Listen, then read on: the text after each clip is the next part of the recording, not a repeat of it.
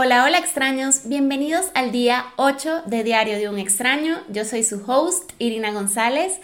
Y nada, los saludo por acá. Yo sé que estuve perdida una semana, lo siento mucho, estaba en Bright Duties. estaba en la despedida soltera, en una de mis despedidas de soltera eh, que me están haciendo mis amigas. La, el fin de semana pasado, por eso no pude grabar episodio. Yo sé que no es excusa, discúlpenme, pero es que en verdad estaban pasando como demasiadas cosas en mi vida y no tuve un momento como dedicarme y sentarme a grabarles el episodio, pero yo los extrañé muchísimo. De todas formas, ustedes saben que trato de interactuar demasiado con ustedes por redes sociales. Si no me sigues en TikTok, me consigues como Irina González. En Instagram me consigues como Diario de un Extraño Podcast. Y quiero aprovechar este espacio para agradecerles a todos los que interactuaron conmigo por el episodio de duelo, del tema de la muerte o sea, de verdad, ustedes son wow, me comparten historias demasiado personales y demasiado duras, eh, pero es demasiado lindo, repetí demasiado, demasiado, pero es súper lindo como ver que hay tantas personas que han pasado por temas similares y que con todo y eso sentí que hubo un mensaje final y muy poderoso de cada uno de los mensajes de ustedes y era el tema de apreciar más la vida, recordar los momentos bonitos, honrar a las personas que se fueron y con eso me quedo y eso es lo que rescato de todos sus mensajes porque de verdad fueron demasiado bellos y sorry por repetir tanto demasiado, pero wow, o sea, no sé, para mí esto sonará muy, no sé si es cursi, quizás, pero para mí es tan lindo que ustedes me manden mensajes o que me comenten o que me echen sus historias, o sea, de verdad se los agradezco infinito y gracias por compartir.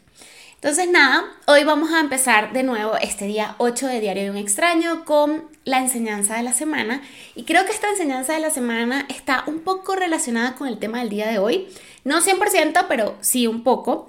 Y quiero eh, mencionárselas. Y es que vi un reel hoy que me gustó mucho, que era como una historia pero al final este era el mensaje, era como un papá hablándole a un hijo y le decía como que no todo aquel que dice ser tu amigo es tu amigo, ni todo aquel con el que quieres celebrar merece estar.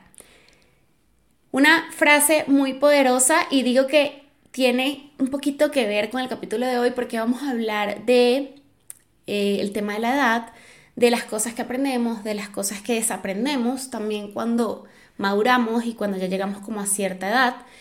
Y para mí esta es una muy importante de mencionar porque realmente es así.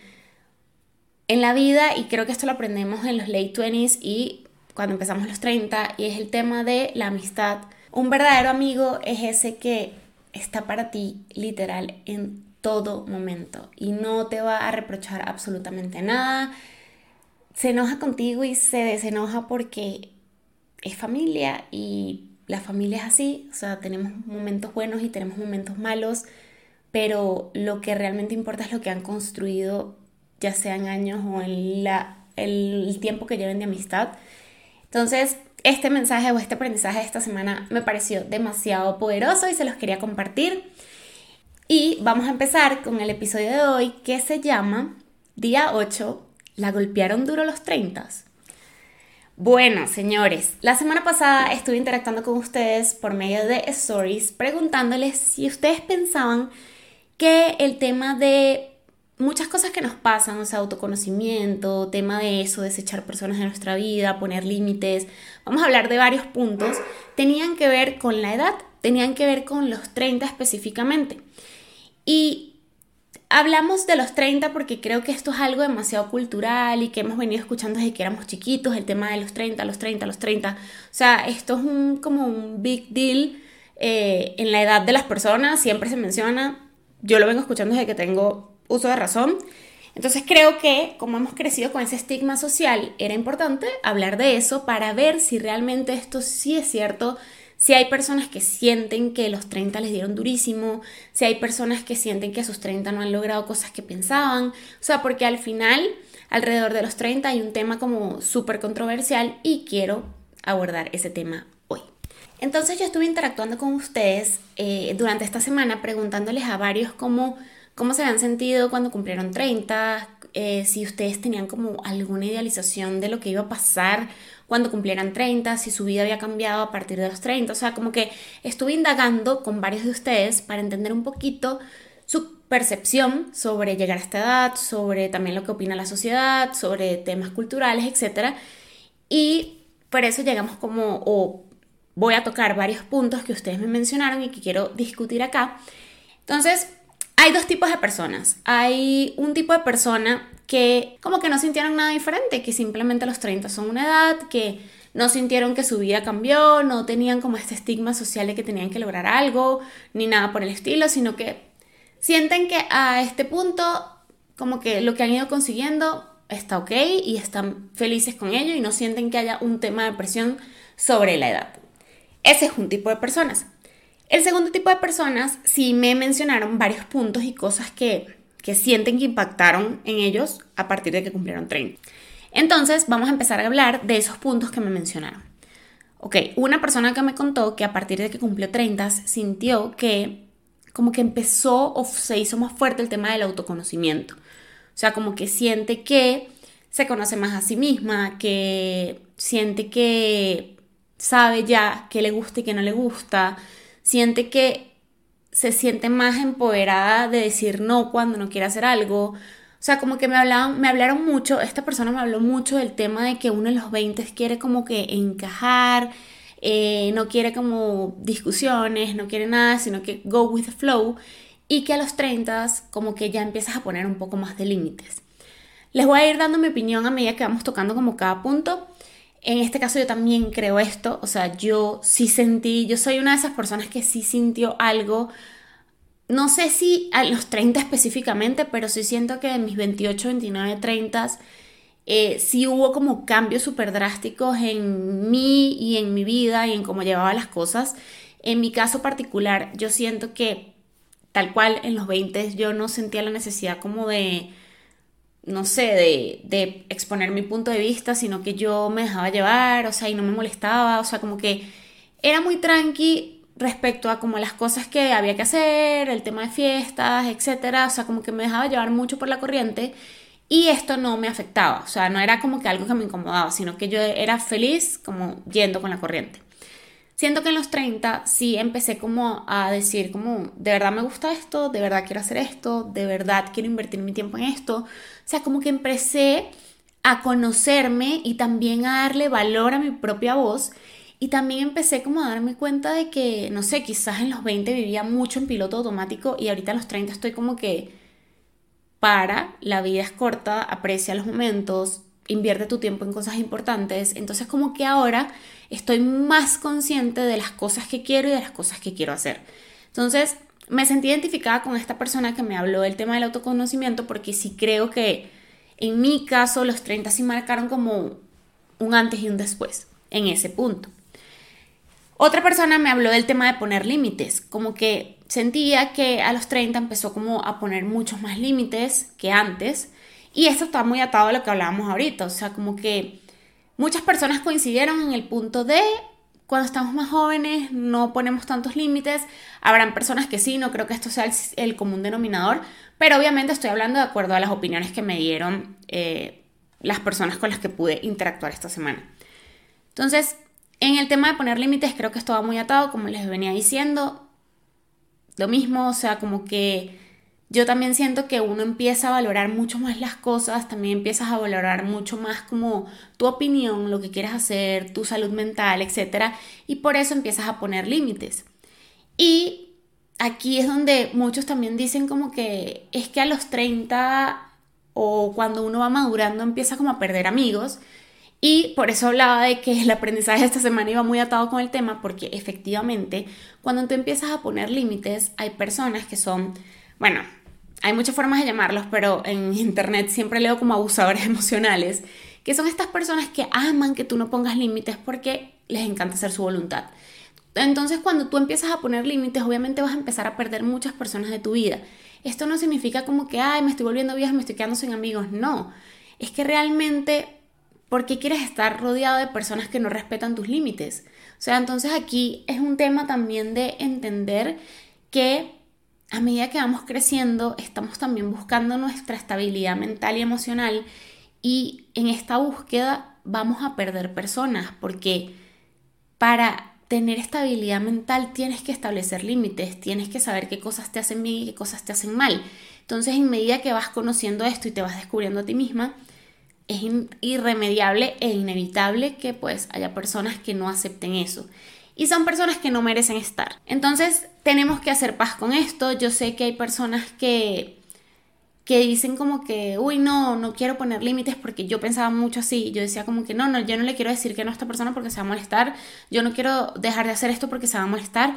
Y era como que, hey, o sea, nadie se tiene que por qué, molestar contigo porque tú no quieras hacer algo, porque no quieras estar en un lugar, etc. Y si se molestan contigo, entonces, bye. Así de sencillo. O sea, suena heavy, pero de verdad la vida nos va enseñando esto. O sea, como que hay que descartar las cosas que no nos hacen bien. Y esto va muy atado a lo que me mencionaban acá de poner límites.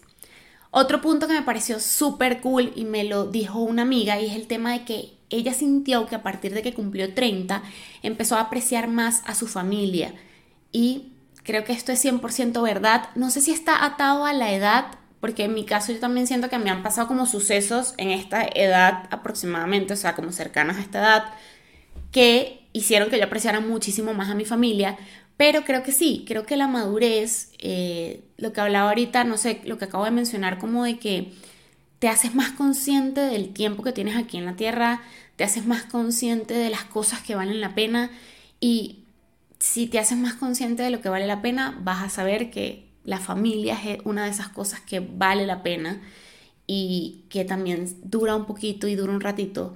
Entonces, yo sí creo fielmente en esto de que empezamos como a valorar mucho más. Creo que en los 20 y sí, cuando estamos más jóvenes estamos muy como viviendo la vida, muy eh, preocupándonos por cosas como, no sé, el amor, etcétera, salir, rumbear. Y, o sea, hablo del amor como de las relaciones amorosas. Y no sé, como que nos dejamos envolver tanto por ese día a día y esas cosas que nos están pasando cuando estamos adolescentes que como que damos por sentado como que si nuestros papás siempre van a estar, nuestros hermanos siempre van a estar y no es así. Y a medida que obviamente vamos creciendo y entramos como en esta etapa donde ya empezamos como a ver a nuestros papás envejecer, empezamos a perder personas, es donde como que nos dan el golpe de aprecia más a esas personas que tienes en tu vida. Eh, la vida es corta, entonces cada segundo cuenta y por eso me parece que efectivamente cuando llegamos a esta edad esto es un punto como sí crucial y no sé si es un tema de la edad, como les digo, yo sí siento que sí hay un cambio en, en, en uno, pero no sé si está como 100% así o si sea 100% así para todos. Como les repito, es mi opinión. El tema de la maternidad, este es un tema muy controversial porque aquí también les voy a dar como las dos versiones que estuve escuchando esta semana. Hay personas que me decían como que efectivamente ya sintieron que tenían que ser mamá antes de los 30, como que sí era un tema como súper que tuvieron presente toda su vida, como que antes de los 30 tengo que ser mamá, tengo que ser mamá joven porque no quiero ser una mamá vieja, bla, bla, bla, o sea, como que me mencionaron mucho este tema. Y hubo una segunda opinión que me decía que no, que sintió que en verdad nuestra generación se relajó muchísimo con este tema de la edad y como que no sintieron esa presión de que tenían que cumplir o tener un checklist antes de los 30. Entonces vamos a hablar de la primera opinión y es que yo sí siento que en muchas familias siempre se ha mencionado este tema de si tienes hijos, eh, tienes que tenerlos antes de los 30, te tienes que casar antes de los 30, o sea, como que sí se ha escuchado, aunque suene súper vieja escuela y aunque suene súper anticuado, vamos a estar claros que los millennials por lo menos sí lo, lo hemos escuchado muchísimo. ¿Y qué pasa? Que yo siento que nuestra generación le dio un giro a este tema. ¿Por qué? Porque pues creo que somos una generación que primero estamos rompiendo paradigmas. Segundo, somos una generación que sí es un poco más consciente como de lo que es tener un hijo, eh, lo que es criar, lo que es dar vida, lo que es también traer a alguien a este mundo que tiene como muchas cosas pasando. Y creo que esa es una de las razones por que muchos millennials o personas de mi edad no quieren tener hijos. Siento que también los millennials no la tuvimos fácil o voy a hablar como de dos cosas en específico. Yo siento que los millennials no la hemos tenido fácil porque estamos en otro contexto de sociedad, con otras, con, o sea, otra situación muy diferente a nuestros padres, con otros ingresos muy diferentes a nuestros padres. Entonces, obviamente, eso también ha cambiado como que el ritmo, estamos como tratando de perseguir nuestros sueños, etcétera, y todo eso está pasando como en estas edades. Somos también una generación que ha cambiado mucho como este tema de eh, casarme, la familia feliz, el trabajo por 20 años, o sea, como que estamos rompiendo mucho ese esquema. Y por esto también como que los tiempos para nosotros están funcionando de manera distinta. Pero ahora les quiero hablar de mi opinión y de lo que me ha pasado a mí. Yo siento que ya para los millennials ha sido como difícil el tema, pero siento que para los millennials que provienen de países con temas económicos difíciles, en situaciones socioeconómicas difíciles como Cuba, Venezuela, Argentina también ahorita en este momento como temas económicos complicados. Entonces, siento que cuando venimos, venimos de países así, nuestros tiempos también cambian muchísimo. O sea, yo, por ejemplo, emigré de mi país a los 26 años. O sea, imagínense. 26 años, 4 años para los 30. O sea, yo más bien estaba enfocada en esos 4 años en realizarme económica y profesionalmente. Yo no tenía mente para pensar en construir una familia en ese momento. Y a mí me pasa que hoy yo tengo 31 años, voy a casarme el año que viene, eh, no sentí ningún tipo de presión como que me tengo que casar antes de los 30. De verdad, como les digo, era lo que menos me pasaba por la cabeza antes de cumplir 30 o cuando llegué a los 30. Pero eh, yo soy una de esas personas que, por ejemplo, se cuestiona mucho el tema de la maternidad. Porque en mi caso yo me pongo a pensar como en la sociedad de hoy, en lo que quiero que vivan mis, mis hijos, en la vida que les quiero dar, en la responsabilidad que significa tener un hijo, en las cosas que aún quiero lograr, o sea, porque también pienso mucho en eso, yo todavía tengo demasiadas cosas que sueño conseguir y no les miento, o sea, yo muchas veces me pongo a pensar y digo como que las podré hacer con un hijo. Y se las menciono abiertamente porque sé que también, y ahora todavía hoy en la actualidad, existen personas que no entienden este punto de vista, que no entienden por qué no quieras tener hijos, que te dicen como que pero un hijo es una bendición y yo no cuestiono nada de eso, o sea, yo no dudo que un hijo es una bendición, yo amo a los niños, o sea, me encanta verlos a los hijos de mis amigas, o sea, no va por ahí, va por como el momento de cada persona, o sea, como que yo digo, en este momento yo no siento la necesidad de tener un hijo, ni me siento como en un deadline de que debo tenerlo, no estoy cerrada a ello, pero Quería compartirles mi opinión porque sí siento que hay como muchos paradigmas con este tema de la maternidad, los 30, y que si tú estás en ese punto ahorita donde tú eres esas personas que no quieren tener hijos, no estás sola, o sea, hay muchas personas que pensamos así y que estamos en ese punto. Y si tú eres una feliz mamá, felicitaciones, o sea, de verdad también te apoyo mucho, tengo muchas amigas que son mamá y chévere que eso sea algo que te haya realizado a ti como persona. Pero tenemos que estar abiertos en que hay circunstancias y situaciones diferentes para todo el mundo y que hay momentos de vida diferentes también para todo el mundo. Y creo que este es un momento demasiado chévere de la sociedad de poder abrirnos a expresar este tipo de sentimientos con respecto a los, a los estigmas sociales. Entonces, ese es un punto que también me mencionaron, me hablaron del tema realización económica, que muchos se pensaban que a los 30 iban a ser, no sé, o sea, iban a estar como en el top de, todo y que no, no han estado allí aún. Y, o sea, yo me río porque en verdad sí, o sea, uno cuando es chiquito, o sea, a mí me pasaba mucho que yo decía, los 30, o sea, yo veía a los 30 como que era una vaina lejísimos y yo decía como que a los 30, ¿dónde estaré? O sea, y creo que esta es una, creo que este es uno de los puntos que a mí me, sí me ha pegado no tanto como que me veía como en, no sé, como que en un cargo en específico o haciendo algo en específico, pero yo soy una persona que sí persigue mucho como el tema de la realización profesional y económica y yo sí me imaginaba teniendo algo, o sea, una empresa o algo así a esta edad.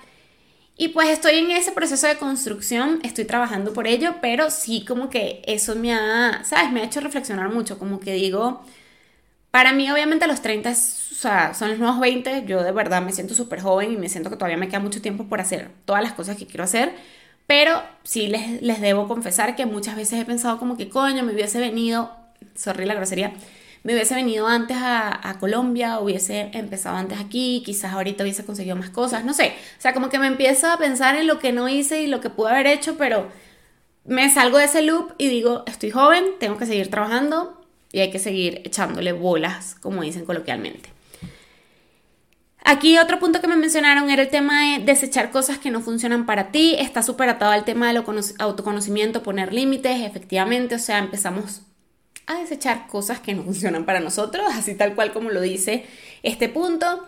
Si no me sirve una camiseta, la boto. Si no me sirve, no sé, una, mi relación amorosa y la persona me hace daño o la persona no vibra como yo o no está persiguiendo lo mismo que estoy persiguiendo yo o no tiene los mismos ideales, etcétera, simplemente la desecho, o sea, como que no, no como que si fuese una basura, porque no, no lo quiero decir por ahí, que suena como que la desecho.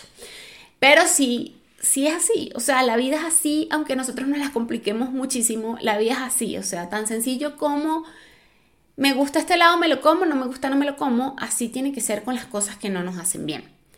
Y creo que eso lo empezamos a trabajar mucho más a los 30. Algo, alguien me dijo esta pregunta que me pareció súper chévere y es como que te empiezas a preguntar si lo que estás haciendo hoy es lo que quieres hacer. Tal cual.